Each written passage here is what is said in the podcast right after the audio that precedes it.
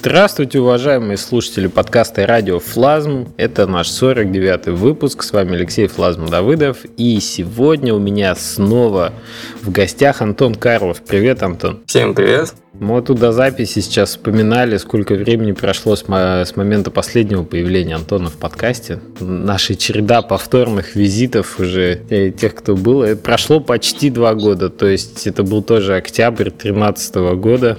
Мы поностальгировали, что было два года назад, посмотрели содержание. В общем, если вы не знакомы с творчеством Антона Карлова и не, не читаете его блог, а, то есть возможность послушать тот первый подкаст, и там все про то, как Антон начал делать игры, как он пришел в игрострой и какие игры это были. А сегодня мы больше пытаемся поговорить, наверное, про настоящее, про то, что Антон недавно вышла игра Найтрон, про то, что Антон решил стать э, одним из авторов, ну, как сказать, э, художников на сайте Патреона, как это продвигается, все дело. Вот, в общем, больше-больше про текущую ситуацию да?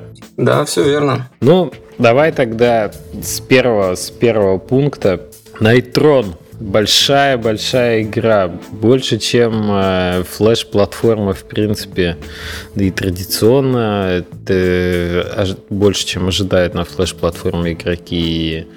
Э, больше, чем, наверное, делают 90% флеш-разработчиков. Почему такая большая? У тебя Традиционно зомбатроны были больше, но это, ну, это прямо такой Титаник, наверное. Ну, это случилось все случайно. На самом деле я э, думал, что это будет маленькая игра, ну, как обычно, такая малюсенькая. Там что-то я планировал буквально три месяца всего на разработку. Ну, я немножко писал в блоге об этом. Ну, игра должна была быть похожа на что-то такой маленький простой рогалик, без сюжета, без квестов, там буквально стратегический какой-то элемент, что там бегаешь по подземелью там или где-то там на улице, там долбишь монстров, собираешь лут, прокачиваешься и все. То есть, но потом по мере как бы развития игры, как это обычно бывает, она превратилась в такого большого монстра. И понеслось-поехало. То есть, ну, это, конечно, моя большая ошибка, все, что я начал делать такую сложную большую игру, практически в одного, то есть э, это все мне немножко боком ну, вышло. как ты любишь обычно? Ну, в смысле, не как ты любишь делать большую игру, а как ты любишь в одного, что ты, ты делаешь э, отличный арт и довольно глубоко в программировании закапываешься. Ну, стоит вспомнить твой движок Anthill, который многие, кстати, используют на флеше, там ряд наработок по рендерингу картинки, по физике встроены, по архитектуре, если я ничего не путаю. Я как бы немножко, так сказать, э, поверил в эти все наработки, думал, что это мне слишком все облегчит работу, но в итоге как бы столкнулся с более такими сложными вопросами, там, как построить квесты, как развитие там персонажей сделать, как это все там сбалансировать, ну. То есть это была, по сути, как бы игра мечты, которую я мечтал лет 10 сделать, может быть, так немножко потихоньку. То есть и вот закопался во все эти опять как бы детали, все эти усложнения, все сделал, и получилась такая сложная игра. Конечно, хочется сразу наперед сказать, что я ее не вытянул как раз по качеству, по, по проработке, именно по балансу, то есть много там проблем и вопросов осталось. Не получилось сделать такой, как ты хотел ее сделать? Ну, скорее получилось, но она не доделана. То есть она осталась недоделана. Остались там какие-то прям фичи, которые вот они уже, они уже туда практически встроены, но, и, но их нет.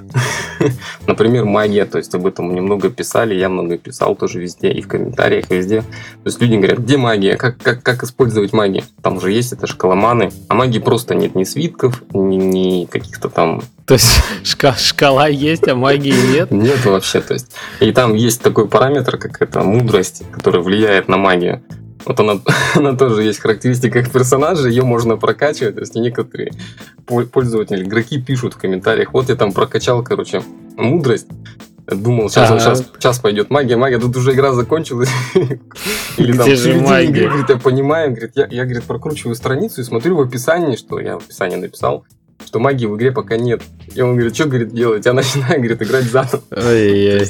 Он такой вот интересный момент, да. Ну, получилось так, что на разработку игры ушло полтора года, то есть на самом деле. Немало, очень немало. Да, это очень так прилично по времени, тем более для флеш-игры это вообще просто невероятное количество времени. А если еще учесть, что флеш уже фактически все, то это, это вообще просто вечность. Да, да, это рискованный момент. Слушай, а давай попытаемся немножко проанализировать э, то есть полтора года назад. Но я так понимаю, что Armor Games, у них, у них был такой предзаказ, да, твоей следующей игры, вот этого Nightrun. Они же были спонсорами? Да, Armor Games стали спонсорами. Я им просто показал игру на ранней стадии.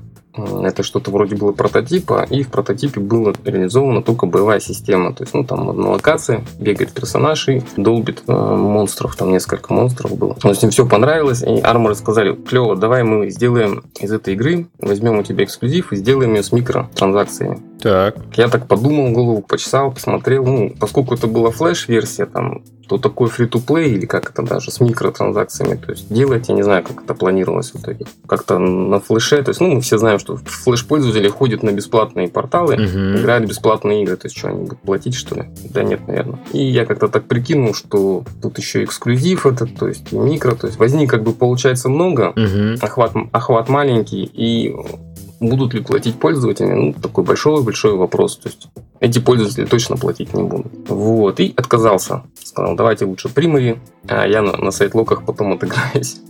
То есть, угу. я, ну, я прикину, что мне показалось, что на сайт-локах получится игра больше заработать, чем на микротранзакциях. Вот, и поэтому мы договорились о примаре. Но пока я игру разрабатывал, полтора года прошло, арморы благополучно забыли. Да, за полтора года, да. Да, что, что они взяли примари, и в какой-то момент мне пишут там насчет эксклюзива. Ну, это как-то удивленно, а что разве мы не эксклюзив делаем за такие деньги? То есть год уже проходит. Я говорю, нет, ребята, вот смотрите, мы же договорились, там бумаги все подняли. Они такие леву почесали, ну ладно, мы не думали, что мы так много платим за, за примари. То есть пока я делал игру, все на рынке изменилось очень сильно, и то есть те деньги, которые тогда еще были нормальными для флеш-игры. А у тебя была предоплата или, или договор подписан? Да, они там аванс аванс какой-то дают на разработку, поддерживают, mm-hmm. так сказать. То есть там, допустим, половина там, или не половина, или треть там, или четверть. Ну, понятно, да. дается начально. Да. И ты делаешь спокойненько игру себе, а потом после релиза там остатки досылают. Вот. Так, собственно, и шла разработка, я потихонечку, потихонечку закапывался в детали. То есть, по-хорошему, надо было бы где-то да, поторопиться, вот, и, э, потому что денег было на самом деле немного. А контента получилось... А, а, контента бомба. То есть я могу сказать вот прямо вообще, что стоимость игры составила столько же, сколько стоимость Mining Track 2 кто знает, тот поймет. Так, так. Майнинтрак по контенту, сколько там, да, контента, и сколько в этой, в Кнайтроне контента. То есть стоимость абсолютно один в один. Я понимаю, почему так много теперь вопросов задаешь, куда двигаться на данном этапе. Потому что, да, а, ты не думаешь, что проблема не, ну вот, скажем так, неудовлетворенности текущей ситуации, что она может быть связана не, не столько ну, то есть тут два пути же, на самом деле. Либо продолжать э, работать на том рынке, на котором ты работаешь, э, и, и все мы откуда вышли, и делать более э, быстрые игры, либо уже действительно заниматься там теми играми, которые вот по масштабу нравятся, как Nighttron, да, ну как-то и больше времени закладывать и идти на более серьезные какие-то. Смотри, как, как получилось в, в данной ситуации. Когда я делал игру, я все-таки как ребенок где-то мечтал о том, что это выстрелит, это будет такой большой игрой, и она уйдет за рамки флеша. Не знаю, о чем я думал, если честно. Как я вообще мог себе это представлять, но где-то в глубине души у меня родились такие мысли, что сейчас мы ее на флеш раз, а потом она такая классная станет, и мы ее быстренько туда-сюда, и вообще все будет замечательно. Но я же не знал, что он столько времени это займет, что это все настолько надо будет много возиться. И в итоге мы в конце там просто, просто начали уже за полгода, ну как вот год прошел, и уже за полгода до релиза я начал просто все резать, резать, резать, резать. И в конце мы даже магию отрезали. Все. Да, отчаянный шаг Потому что все, уже больше дальше не было времени тянуть. Ну и думал, после релиза, да, мы к этому вернемся и доработаем. Вот игра вышла, все, она классно пошла. На самом деле, мне кажется, для Armor Games, то есть там буквально за первый месяц почти полмиллиона просмотров. У Armor mm, было первые два месяца эксклюзива, то есть игра была только у них на сайте. А рейтинг на сайте Armor больше, чем у Zombatron, например? Нет, он меньше. Ну, естественно, я даже знаю почему, потому что игра недоделано. То есть рейтинг сильно ниже. Ну как ниже? 8,4 балла, у Зомбатрона, по-моему, 9,4. На самом деле, А-а-а. для такой угу. игры, для такой недоделанной игры, в таком жанре, мне кажется, это хороший рейтинг. Слушай, объясни, вот ты говоришь недоделанное, чтобы просто четче понимать. И я понимаю, что магию отрезали, что был фичекат, но это не делает игру недоделанной, да? Ну, разве что оставшиеся полоски магии.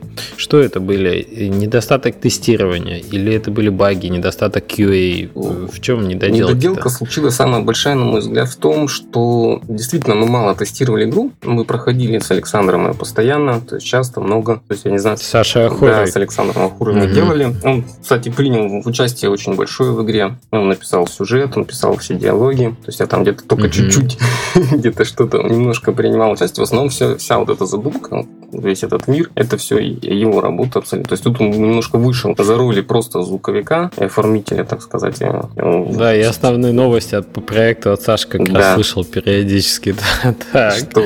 Да, и вот мы как бы с ним это постоянно на связи, постоянно все это вырезаем. Э, получилось так, что, возвращаясь к теме, что мы играли, мы проходили, но когда уже к релизу дело стало подходить, стало понятно, что в игре совершенно никакой баланс. То есть я взял ролевую систему, скажем так, каких-то больших игр, которые уже себя зарекомендовали на рынке, их там немножко поизучал, поковырял, почитал форумы, там собрал эти формулы, именно формулы, как рассчитываются все эти боевые системы, опыт начисляется, там опыт я взял из World of Tanks, как начисление опыта. Так. Саму систему прокачки взял там, грубо говоря, из Diablo, то есть и в итоге там как-то это все совместил. Ну и что в итоге получилось? Что вначале герой качается быстро и хорошо, угу. а потом вот он до середины игры доходит, быстро прокачивается. А когда до середины игры доходишь, следующий уровень ты уже в конце игры получаешь. То есть получается вот этот там уже э, как экспонент по экспоненте идет, это mm-hmm.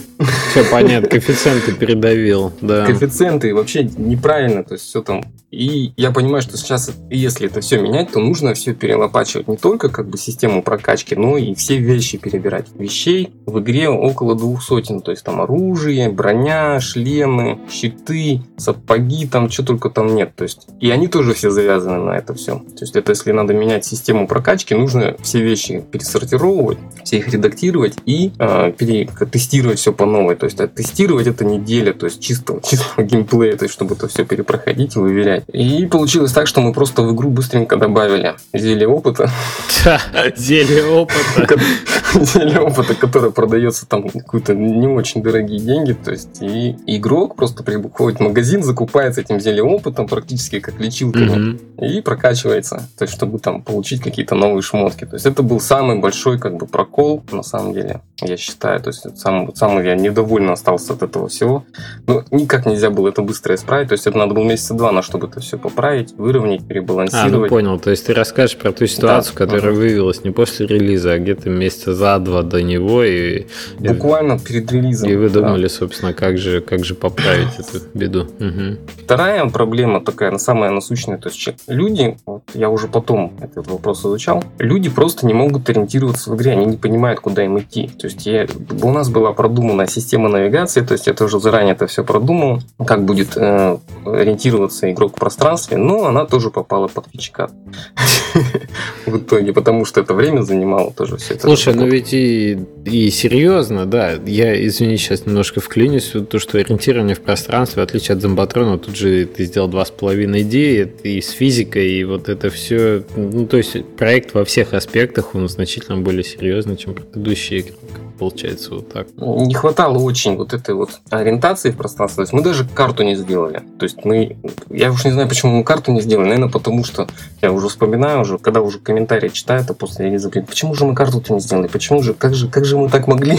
Почему это могли забыть? Люди пишут, куда, говорит, идти, куда? Вот я тут стою и не знаю, где там найти того, куда сегодня. И, и, и человеку даже в комментариях невозможно пальцем ткнуть, куда ему идти, то есть подсказать ему, как он там потерялся, заблудился. А потом я уже так анализирую анализирую и думаю, что на карту мы не сделали потому, что как бы до самого релиза практически эти уровни строились, ну, как друг за дружкой цепочкой, они там разветвляются, mm-hmm. и все, но ну, их просто не было понятно. То есть, если бы мы делали карту, то есть по ходу разработки ее постоянно приходилось бы обновлять и поддерживать, так скажем. То есть, что, и, возможно, и поэтому я тогда тоже отказался от этой идеи с карты. Думал, потом в конце приделаю, просто когда уже все уровни будут.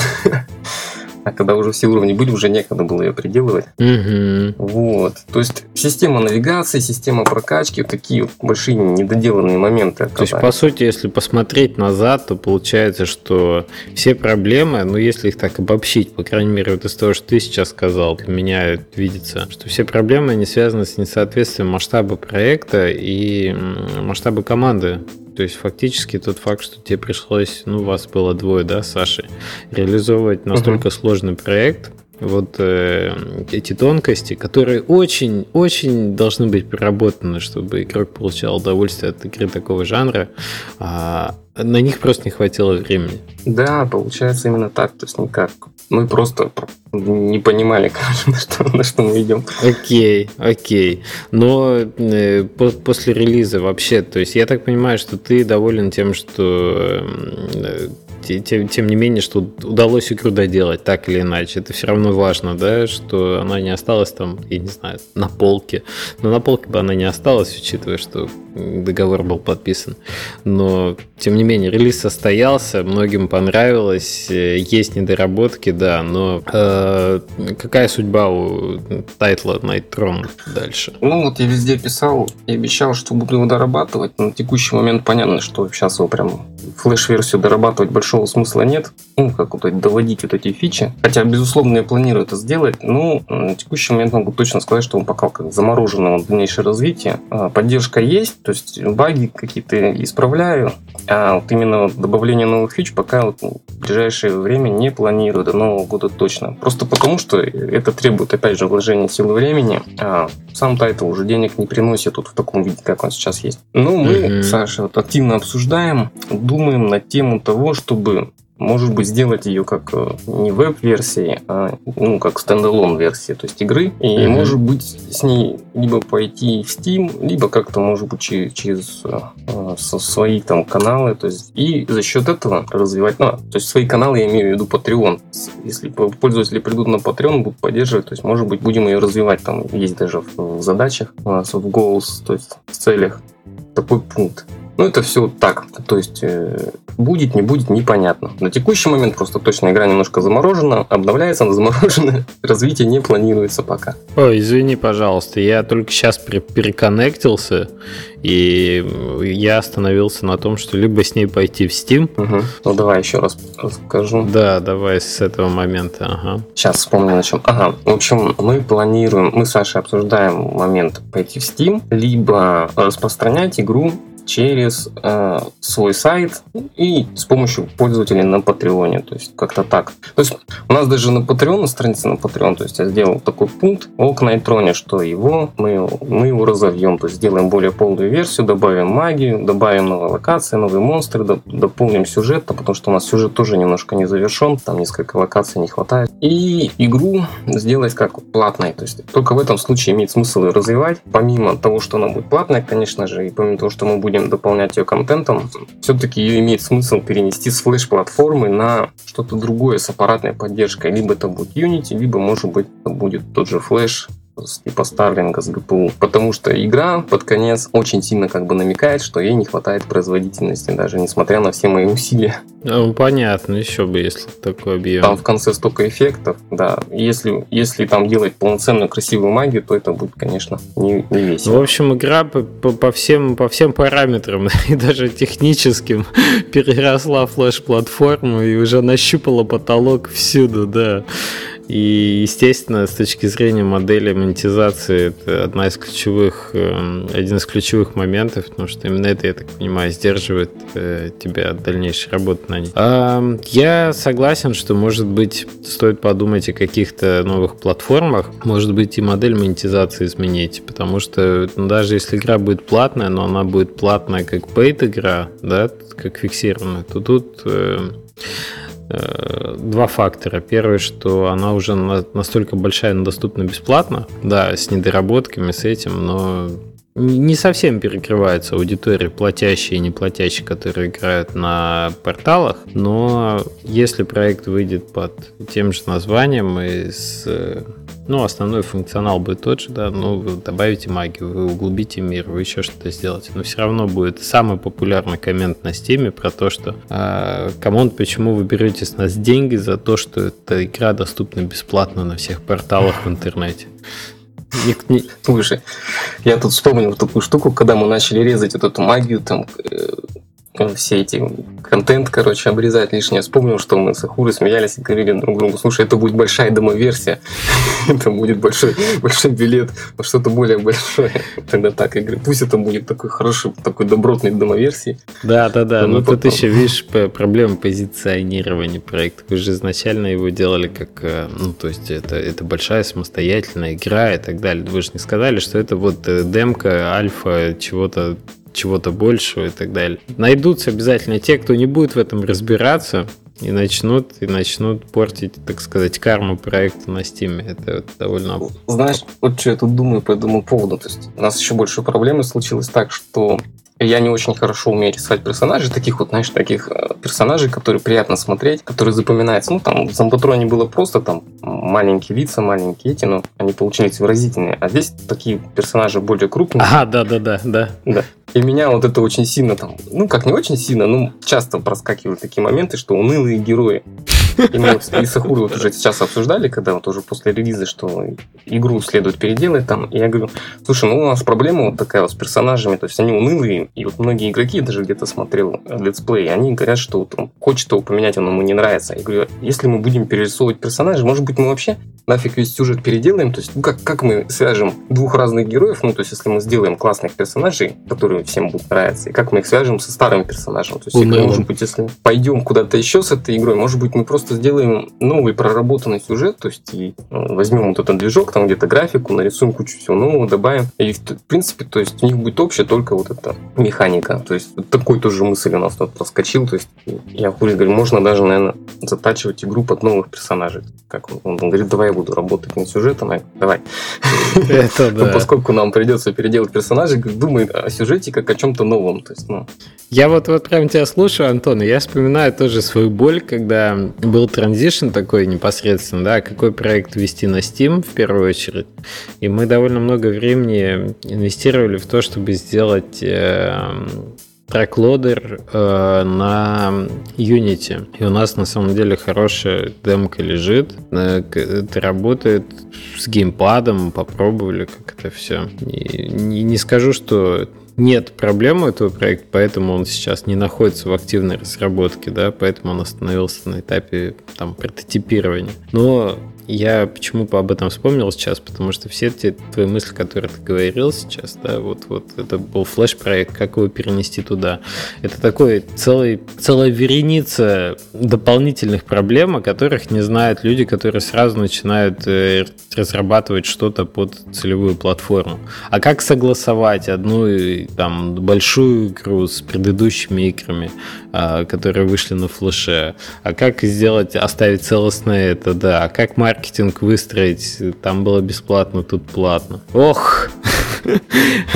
В общем, тут нет правильного решения. Это, это очень сложно. Я, я хочу сказать, единственное, наверное, плохо очень. Не согласовываются проекты, которые ты одновременно пытаешься делать на флеш и которые ты пытаешься делать одновременно э, на Steam. Либо одно, либо, либо другое. Вот другого рецепта нет. Надо изначально и мне кажется, что Найтрону, конечно, надо было бы э, подумать о том, чтобы его изначально таким большим делать, качественно проработанным, может расширять команду. Я так понимаю, что ты, собственно, к этой же мысли тоже сейчас пришел, судя по твоему блогу, то есть я тут там никаких откровений не говорю, ты сам это все уже придумал, судя по тому, что ты э, вот запустил свою компанию на Патреоне недавно, да? Этот большой да. пост. Расскажи немножко об этом. Как, как... Ну, короче, как все это получилось. То есть как я уже рассказал, конечно, с Канайтроном мы залезли в такую большую кабалу с маленькими денежками, то есть работы было много, денег было мало. Игру мы таки выпустили, условия договора выполнили, там, то есть спонсора уж сильно не волновало, какое там количество контента будет в игре. Игра получилась где-то часов на 10, там, 12 геймплея, и я думаю, что это очень много для флеш-игры, то есть спонсор в целом доволен. То есть, что нам дальше делать? Я там эти деньги получил, которые должны были в конце прийти. Фактически рассчитался с долгами, которые накопил эти за это все время. И, естественно, э, больше денег на новый большой проект, чтобы выйти в Steam, у меня нет. Что делать дальше? Были интересные, то есть предложения от спонсоров, о которых я очень там описывался. Ну, как интересные. Они были спонсором очень интересные, а вот если их рассматривать со стороны разработчика, это все такое, как бы. Ну, поясни, если без конкретики, то хотя бы... Если без конкретики, ну, ты нам все, а мы тебе так вот.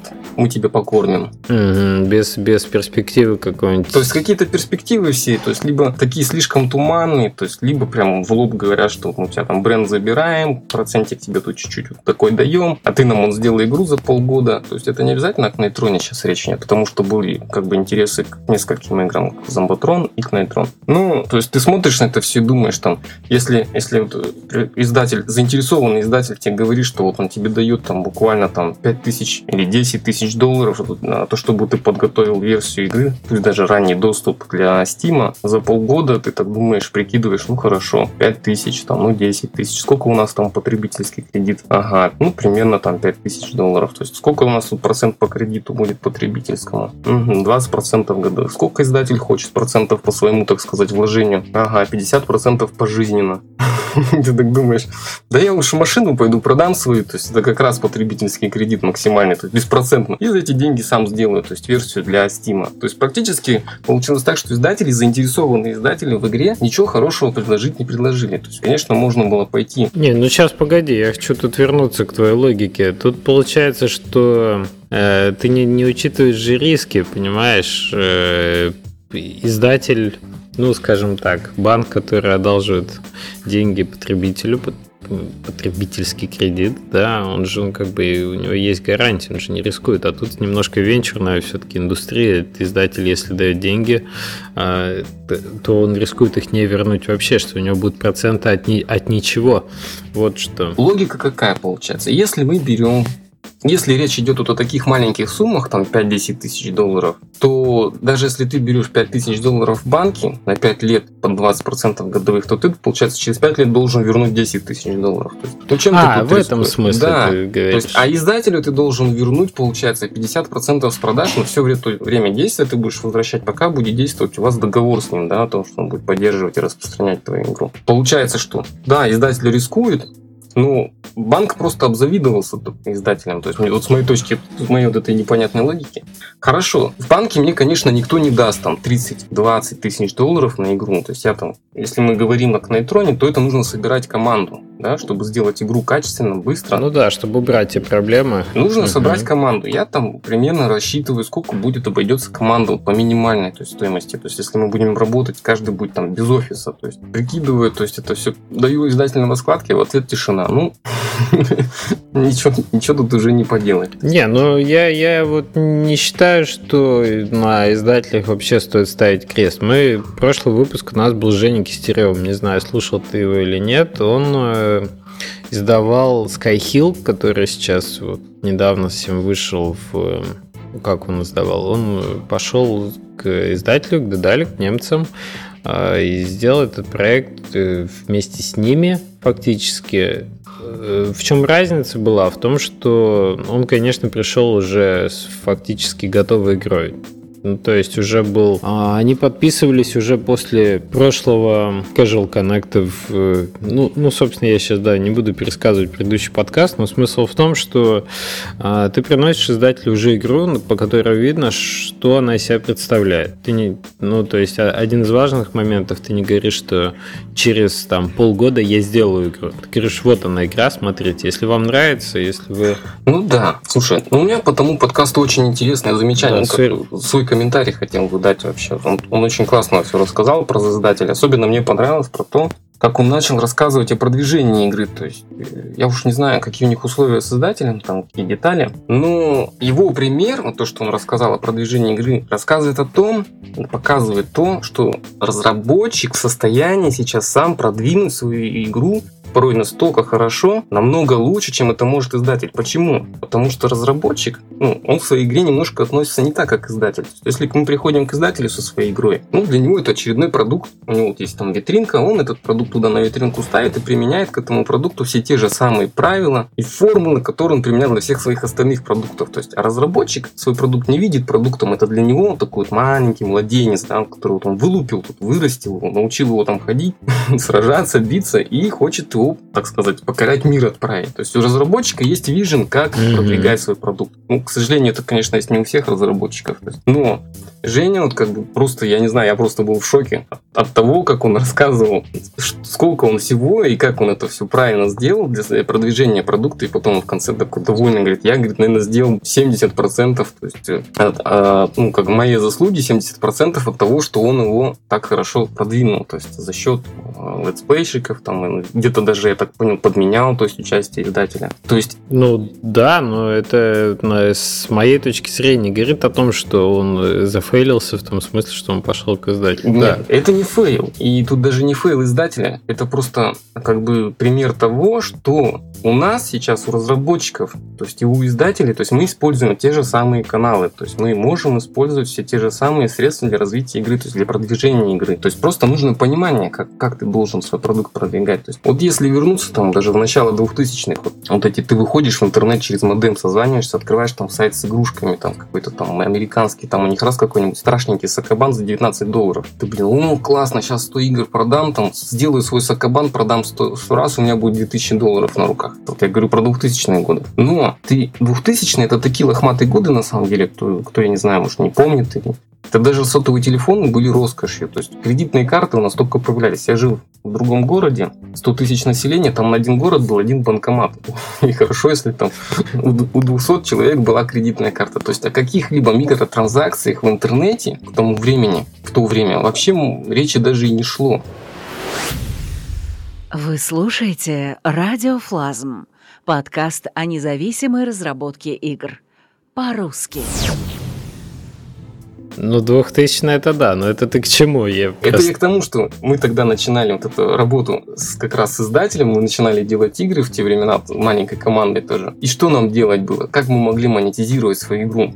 Никак. То есть нам мы нигде не, мы не знали, как ее продать, мы не знали, где ее продать, мы не знали, как с наших пользователей, даже, даже с американских пользователей денег, потому что ни PayPal, ни Moneybookers ов, вообще ничего, даже кредитных карт не было в России толком. А, ну ты к тому, что твой да. последний опыт работы с издателем был там больше 15 лет назад. Нет, но он и сейчас продолжается ага. просто. И, и мы идем к издателю, да, потому что издатель нашу игру, он ее напечатает на дисках, он ее поместит во все магазины, он соберет деньги, обработает, обработает бухгалтерию. Что сейчас у нас, что мы сейчас видим, что издатели используют все те же каналы, что доступны обычным пользователям. Это социальные сети, э, стримы, let's play на ютубах, там только доступ к каким-то матерым журналистам, может быть, мы не пробьемся, когда как инди-разработчики. И не все издатели тоже способны к ним пробить. То есть, что по деньгам, то есть сейчас вот эти кикстартеры, патреоны, Indiegogo, куча этих всяких площадок, которые довольно легко собирают все эти деньги. Не говоря уже о том, что можно просто за 10 минут можно оформить свой PayPal магазин, сделать сайт, э,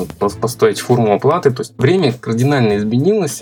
И речь о том, что в принципе роль издателя, она сейчас такая, он пользуется от издателя только та, что он может тебе просто чуть денег сейчас дать на разработку, и ты за эти деньги заканчиваешь игру. То есть в плане продвижения там, ну, кто-то лучше, кто-то хуже. То есть как, как это все пойдет, никто не знает. То есть это вот такой вот мой, мой текущий вижен сейчас на издателе, что просто издатель это такой классный такой банк. Не, ну ты все, ты все правильно сказал на самом деле. Который хочет потом нормально так заработать тоже вместе с тобой, естественно. Да? Но, е- но есть да. нюансы, да. Если, так сказать, брать Э, ну, скажем, вот, вот этот эмоциональный фон, что кто-то хочет на тебе нажиться, ну, потому что это не, не совсем так.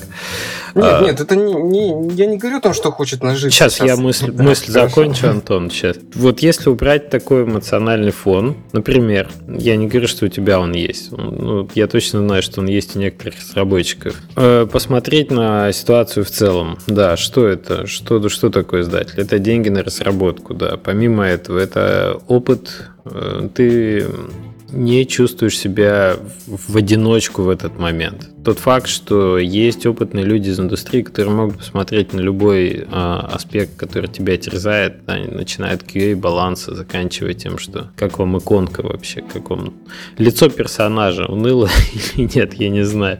То есть ты не варишься в собственном соку, это очень важно. Есть люди, которые искренне заинтересованы в успехе твоего продукта, потому что они тоже ну, делят с тобой риски. Это касается и озвучки, и а, вот именно девелопмента сроков, которые ты ставишь так или иначе, и мотивации. Под, поехали дальше. Перевод, э, локализация. Я на я почему об этом могу рассуждать? Потому что на Тренвелле все это я делал сам, да, у меня нет издателя, у нас не было издателя, у нас там было три человека в команде, и приходилось менеджить все эти проекты самостоятельно. Мы продвигали игру самостоятельно. Да, у нас было пиар-агентство, которому мы платили, но по сути это, это инди-маркетинг, да, то есть любой инди-разработчик может пойти и нанять на аутсорс человека, который поможет ему сделать пиар.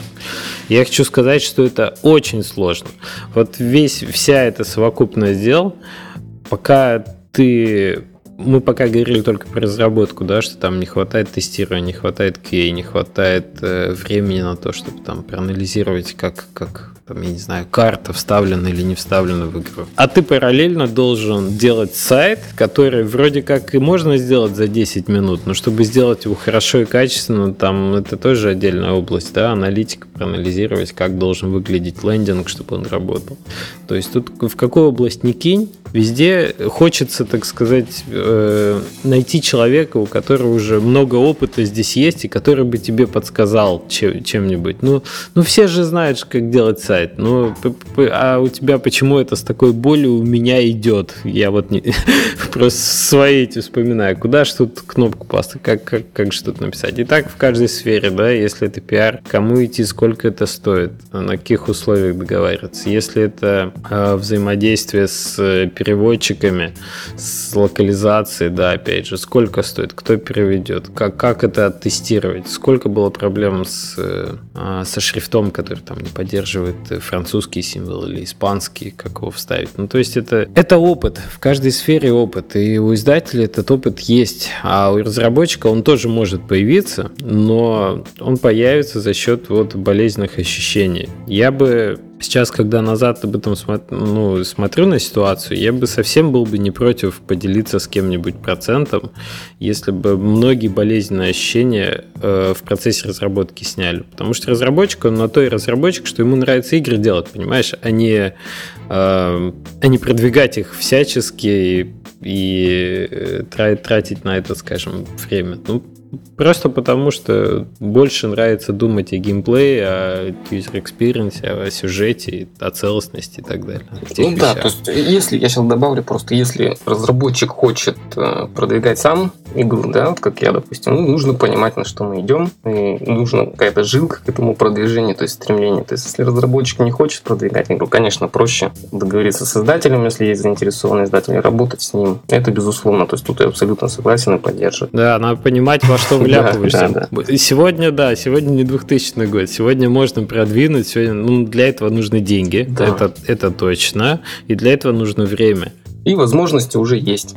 То есть можно, в принципе, грызть это все, стремиться, пробиваться. Возможности есть для этого. Для само, так сказать, продвижение, самостоятельного продвижения. Вот. И давай тогда э, так, мы от Patreon немножко отошли, но э, чтобы эту тему, которую... Да, можно вернуться к Patreon, и я расскажу про Patreon. То есть как раз вот после общения с издателями, то есть я начал склоняться к тому, что может быть и не стоит как раз работать с издателями, потому что вот во всяком случае просто вот мне предложения все такие были сделаны, да, вот это от заинтересованных издателей, что я так как-то так скрипя душой думаю, что может быть оно того и не стоит. Не это. понравились они тебе. Угу. Да, можно было еще самому, то есть подготовить какую какую-то демо-версию игры, там, промо-версию, там, пообщаться с издателями. Но я думаю, если уж заинтересованные издатели так вот как-то так непонятно, то ли они хотят, то ли они не хотят, предлагают, то есть, то, когда я прихожу к издателю, то мне нужно заинтересовать издателя, то есть, получается, что там может быть, ну, то есть, как бы шансы тоже невелики, что можно что-то хорошее выстрелить.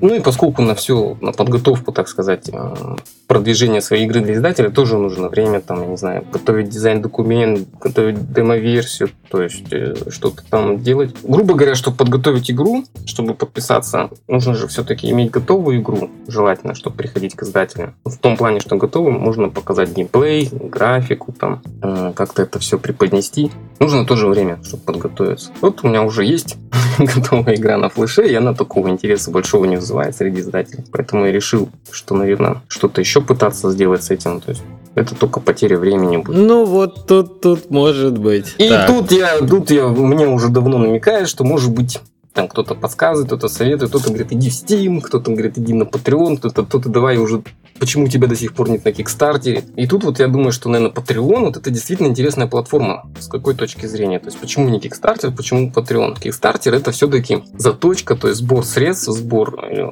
людей, людей, которые заинтересованы там, они собираются только вокруг одного продукта, вокруг одной игры. То есть они финансируют только один проект, который заканчивается потом когда-нибудь также, и начинается все по новой. А Patreon это немножко иная платформа, а люди собираются не вокруг продукта или вокруг проекта, они собираются вокруг автора, вокруг э, разработчика, вокруг команды, которая может разрабатывать, допустим, mm-hmm. игры. И финансируют, то есть они финансируют не один проект, они могут, конечно, и по проектам там финансировать, но финансируется вся деятельность, то есть команды. И это намного интереснее, потому что это, если это дело пытаться развивать, то в лучшем случае просто можно выйти на какой-то стабильный достаток, там даже, я не знаю, вряд ли Patreon сможет как бы содержать целую команду, но вот на начальных этапах Patreon может, как сказать, поддержать и простимулировать, да, вот этот интерес, то есть не к одному проекту, а к нескольким сразу. И все равно это комьюнити, то есть это люди, которые собираются вокруг, они поддерживают, они смотрят, то есть ты пытаешься что-то для них тоже так же продвигать, рассказывать. И это немножко другой уровень, так вот я для себя открыл. То есть когда я выходил на Patreon, когда я думал о том, что нужно на Patreon, я не знал, чего от него ждать. То есть я, честно говоря, слабо верил, что там соберутся вообще какие-то люди, что какие-то деньги. Ну, у нас просто в России менталитет такой у нас в головах. Даже у меня там где-то, что, ну, это нереально, да? Но когда, допустим, я начал работать с этим делом, когда я начал думать о, о том, как я могу это все использовать, я начал немножко по-другому смотреть на разработку, то есть игр и вообще как, как мне дальше двигаться. То есть в чем фишка? Денег на самом деле собралось немного, но и немало. То есть людей собралось тоже немного, но и немало. То есть там где-то около почти 40 человек, уже 30, по-моему, с чем-то. Угу. То есть и ты понимаешь, когда вот эти люди там тебе дают денежку какую-то, кто-то доллар, кто-то 10, там, кто-то больше ты понимаешь, что эти люди просто заинтересованы, то есть и, и как бы в твоей деятельности. Ты это очень сильно как бы поднимает боевой дух. Это да, это да. Да, то есть это, это невероятно как бы поддерживает, то есть даже несмотря на то, что там деньги, да, которых там, ну, семью прокормить, конечно, не хватит, но это, блин, все равно приятно. это все равно приятно, что люди просто готовы платить за то, что ты что-то делаешь для них. То есть и когда вот это все собралось, когда это немножко закрутилось, люди появились, то есть я начал думать о том, как я им смогу ответить, да, взаимно как-то. И я пришел к тому, что надо просто на разработку игры смотреть немножко по другим ракурсам. Больше рассказывать, не именно показывать где-то какие-то интересных моментов. То есть как бы их не просто делать так, что они просто как, как наблюдатели, а они должны быть немножко даже участниками вот этого всего создания. И это я сейчас к чему подвожу, что вот мы вот в издателях заводили тему, что вот издатель там помогает тестировать, там подсказывает там иконка правильно, неправильно развитие. Эти люди как бы, они практически мои издатели становятся, то есть они также точно смогут принять участие в развитии проекта. Они могут говорить, вот это вот ну, не очень, вот это вот очень. То есть можно проводить какие-то, наверное, голосования там, э, среди них там принимать там какие-то, ну как, включить их в участие вот в, этот, в разработку. Возможно, это будет где-то вызывать конфликты, возможно, это будет где-то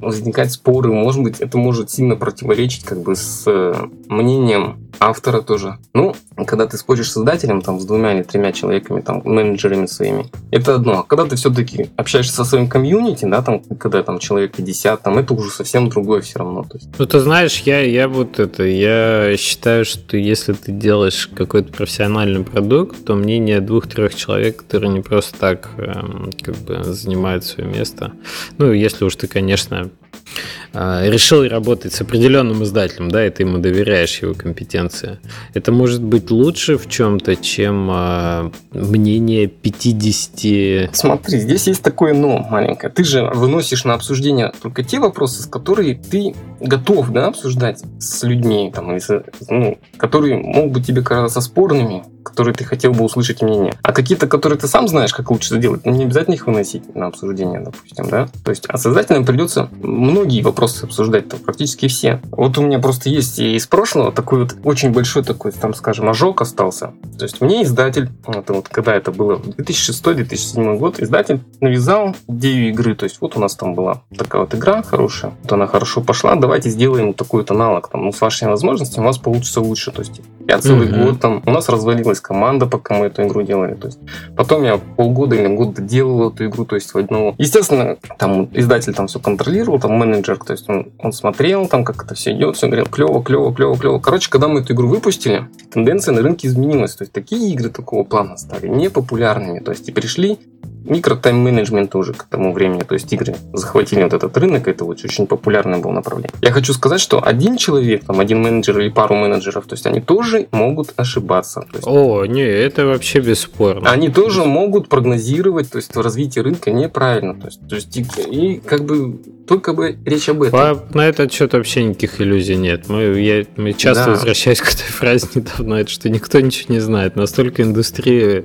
быстро меняется, и настолько на это, что тут элемент случайности очень большой. Ну, как бы элемент как попасть просто мимо.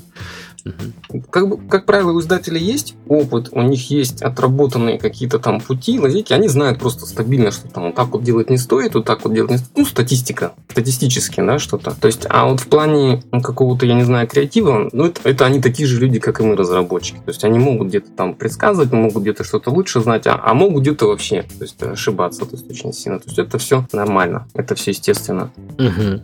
Но, как бы, я просто склоняюсь к тому, что создателем-то я уже работал. А с Патреоном еще нет. А с Патреоном еще нет. То есть я думаю, что это вот как раз очень интересное, свежее направление, которое там только развивается. Почему бы нет? То есть почему не попробовать? И сейчас, то есть уже могу точно сказать, что Patreon уже привел меня к тому, что я начинаю вести маленький анонс, видеоблог. То есть я уже начал О, круто. видеозаписи, то есть да, с, именно с рассказами о том, что я делаю. То есть я показываю, как работает игра изнутри, то есть комментирую, что-то показываю, что-то рассказываю. То есть я не знаю пока, как это все будет получаться в итоге, то есть насколько это будет интересно, неинтересно. То есть, ну, я думаю, что когда будет вокруг этого собираться все-таки люди, которые будут смотреть, они будут все-таки, наверное, направлять меня, да, в ту сторону, что им интереснее видеть. То есть, ну, как бы мы, я просто постараюсь скорректировать там свои направления, движения. То есть... Не, видеоблог это очень здорово. Да, вот это вот маленький такой секретный анонс, который еще никто нигде не писал, Супер, не рассказывал. отлично. Я еще небольшой дисклеймер хочу сделать, потому что, может, кому-то покажется по, а, по ходу нашей беседы сегодняшней в подкасте, что я активно ратую, так сказать, за издателей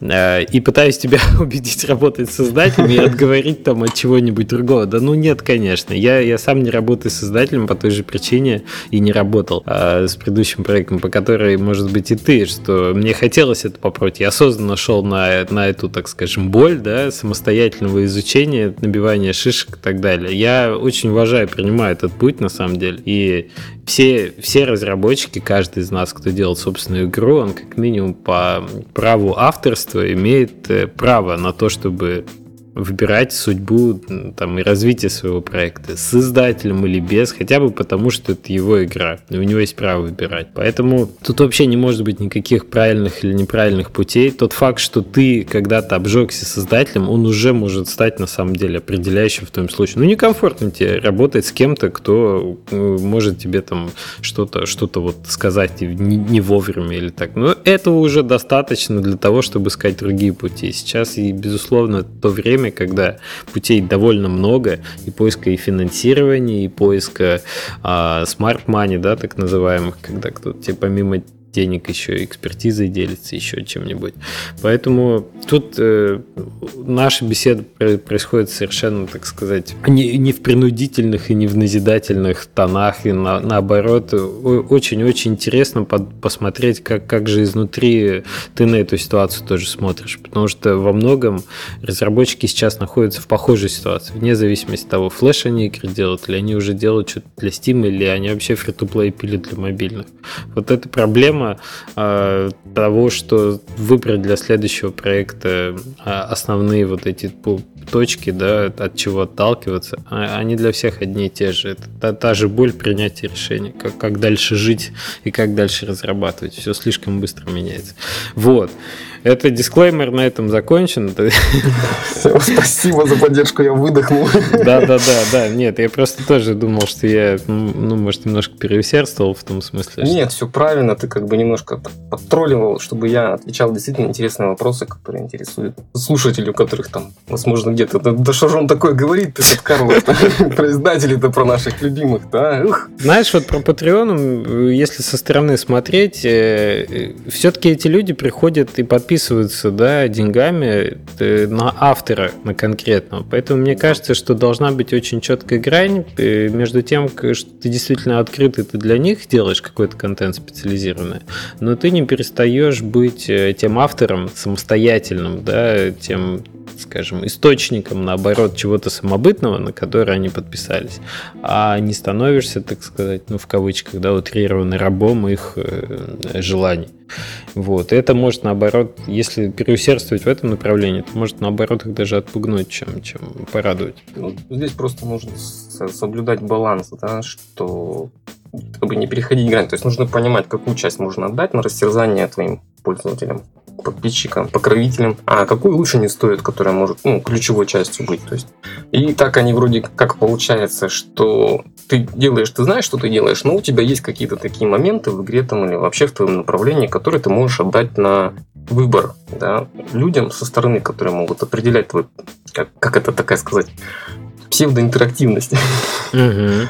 То есть мы, мы знаем, автор знает, что он делает и какой должен получиться результат, но у него есть какие-то ответвления, которые могут зависеть от выбора людей, которые участвуют в его компании. То есть вот это на самом деле очень интересно. То есть люди как бы, и людям интересно поучаствовать, и автору интересно, и все это интересный результат может создать в итоге. То есть я считаю. А тот факт, что ты одновременно работаешь над э, несколькими проектами, то есть я не очень просто понимаю, как выстраивать pipeline. Если ты приходишь к кому-то и подписываешься на один проект, все понятно, да, тебе надо сделать этот проект в определенное время. Patreon это больше система, где люди просто хотят, чтобы ты занимался дальше тем, что ты занимаешься, то есть чтобы ты продолжал поставлять некий контент, который, по сути, для тебя не является чем-то чуждым. Ты вот просто любишь рисовать, ты рисуешь, тебе люди за это платят, условно например. Но как в этот pipeline включаются продукты, которые ты выпускаешь? Да, с играми вот этот вопрос ну, такой немного сложнее. Я тоже очень долго лазил по и искал именно разработчиков игр, которые э, на Патреоне есть, и как они это все, допустим, решили. То есть кто-то делает большие игры, кто-то там маленький. То есть я решил, что лучше делать маленькие игры, то есть, ну, во всяком случае, экспериментировать с маленькими играми на Патреоне, потому что это позволяет выпускать быстро маленькие продукты, показывать ну, процесс. Ну, маленькие, ну, то есть до года хотя бы. Нет, нет, я вот сейчас... Это, извини, это я пытаюсь.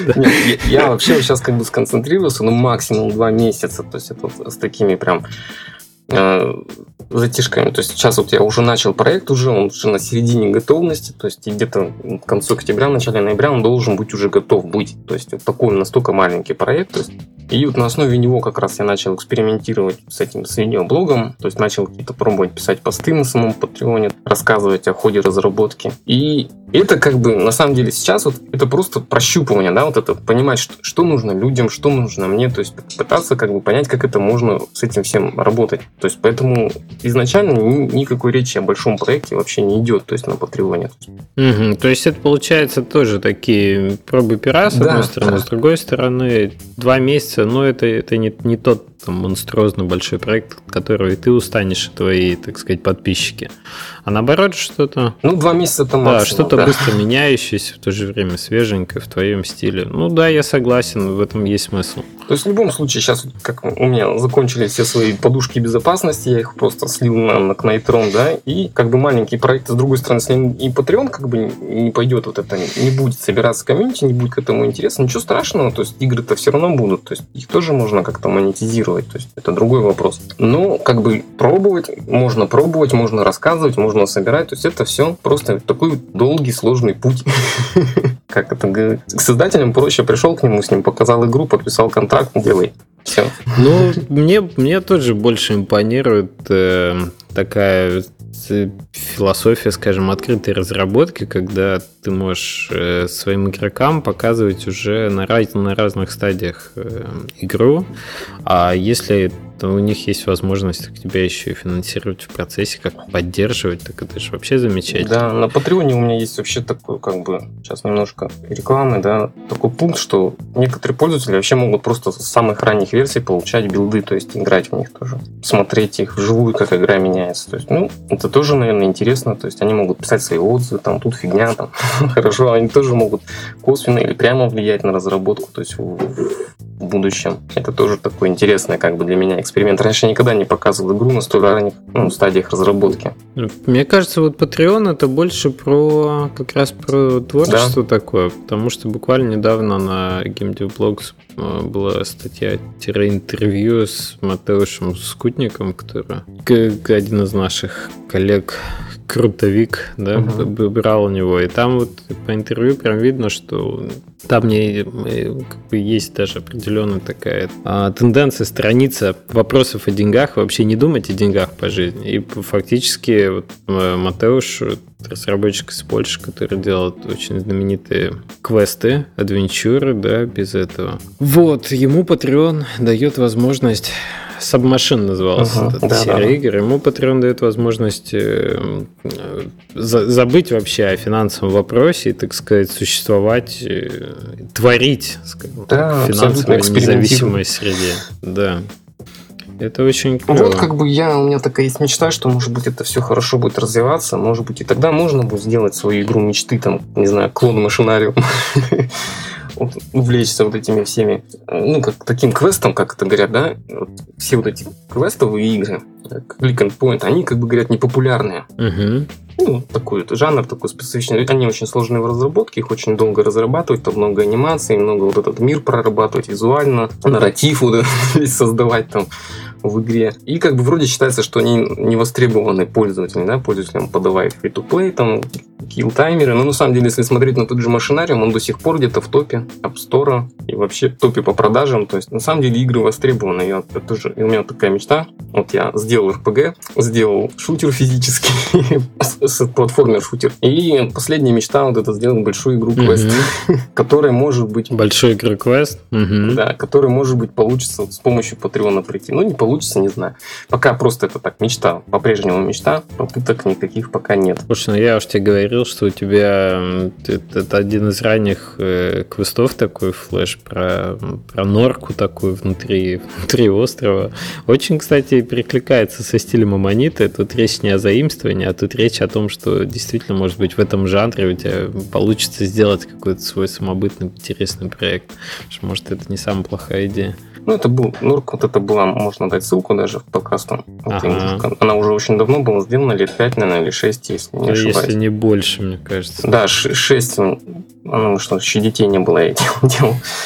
Вот. И это был большой такой эксперимент на тему, насколько получится, так, вот как раз под впечатлением, по-моему, машинариума или самороста, я сейчас точно уже не скажу, настолько это давно было, именно попробовать себя в таком вот стиле, то есть стиль именно графики создания такой рисовано, с текстурками, то есть это был очень интересный для меня эксперимент, потратил я на это квест буквально там около недели, то есть действительно там этот один экран занял очень много времени проработки. Ну, я думаю, что если этим постоянно заниматься и сформировать такой пиплайн, да, как это все создается, то есть, ну, может быть, это будет намного быстрее, то есть рисоваться все экраны, все персонажи, все анимации, тем более, когда уже есть опыт, тогда у меня опыта еще не было. Слушай, мне кажется, что такие, такой жанр э, и тот факт, что там все, все загадки разбиты по экранам, он не, не просто отлично ложится в концепцию Патреона. То есть ты можешь контент безболезненно выдавать частями, может быть, тем, кто, кто хочет ранний доступ к нему да. иметь. Да, это такие менее не связанные квесты. Может быть, они и связаны, одну историю, но ты можешь безболезненно давать их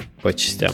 Так это еще и отлично ложится в твой стиль, Антон, потому что он такой уютный, тепленький.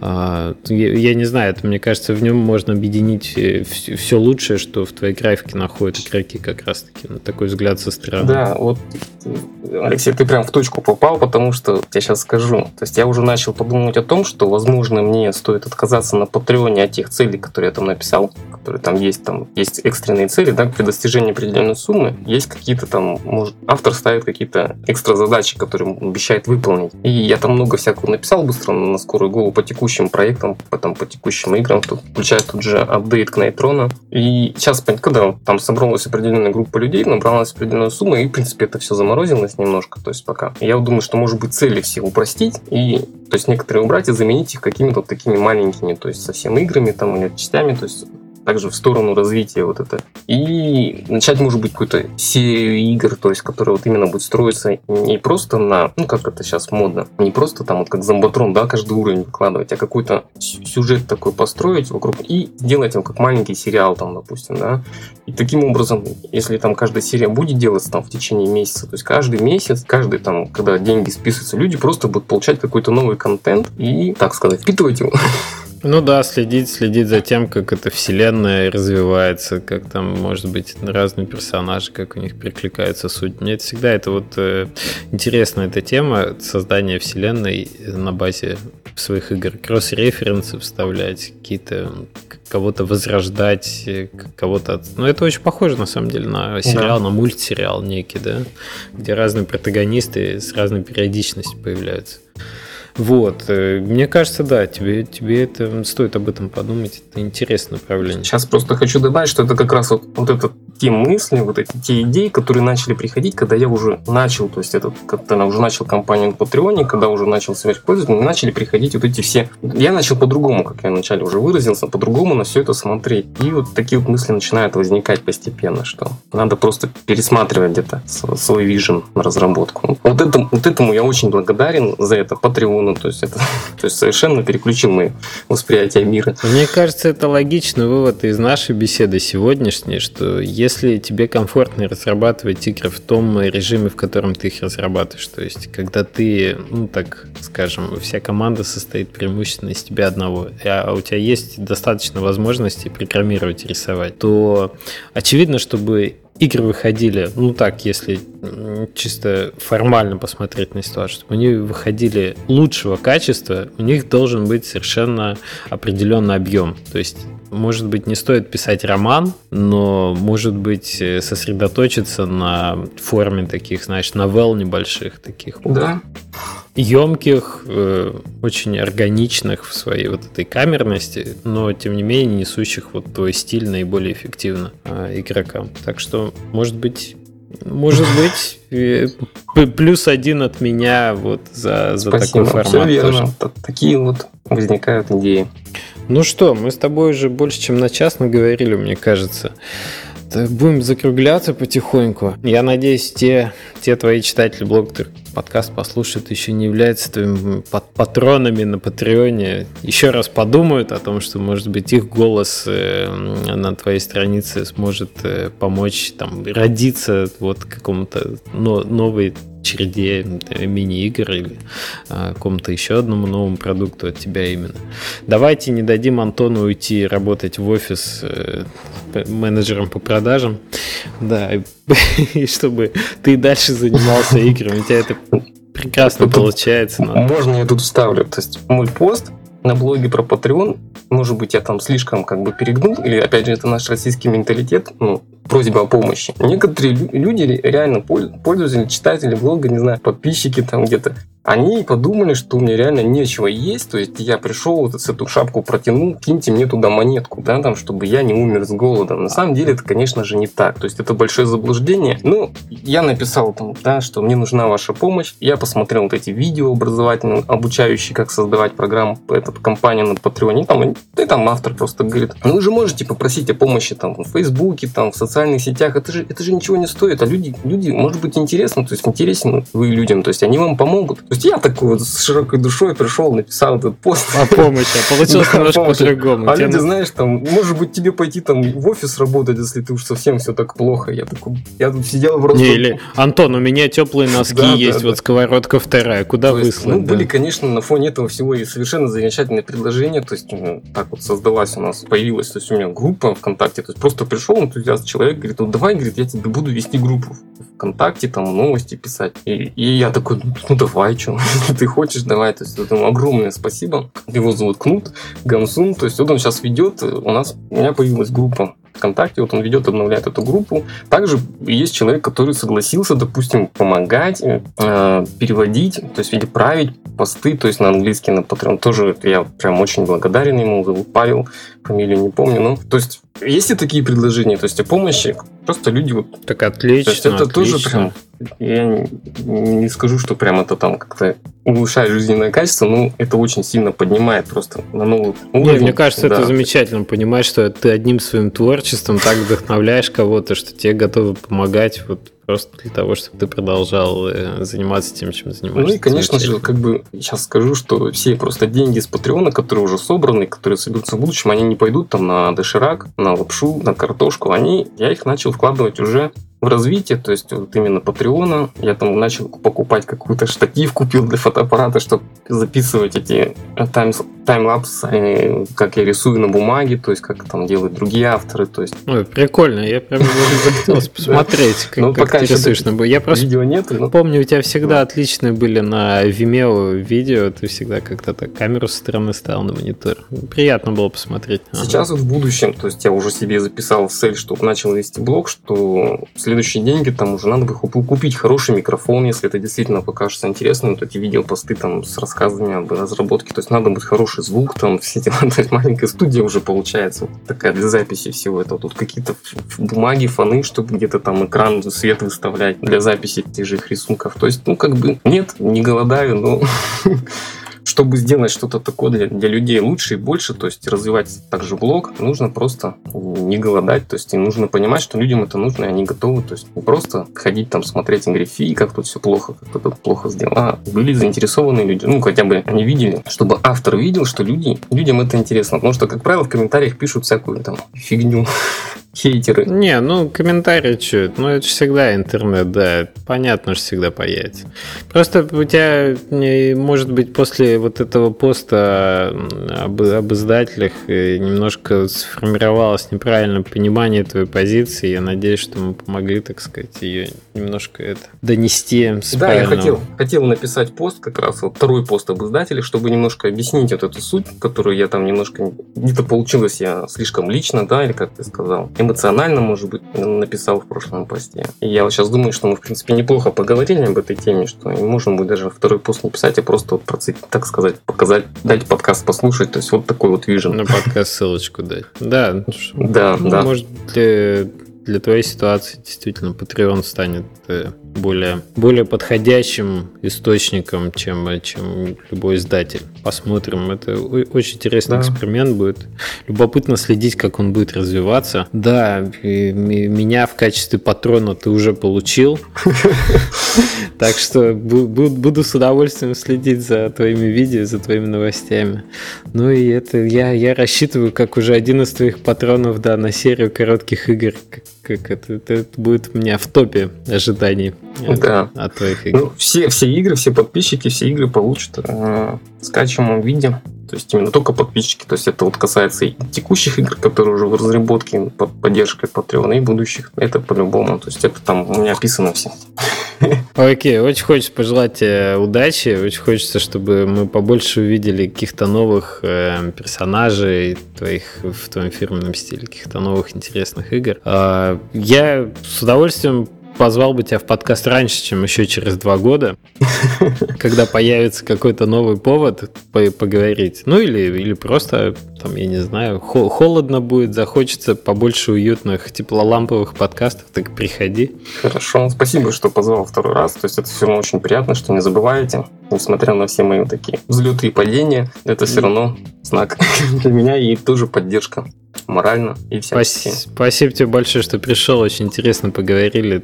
Давай, удачи тебе. Отлично, спасибо. Пока-пока.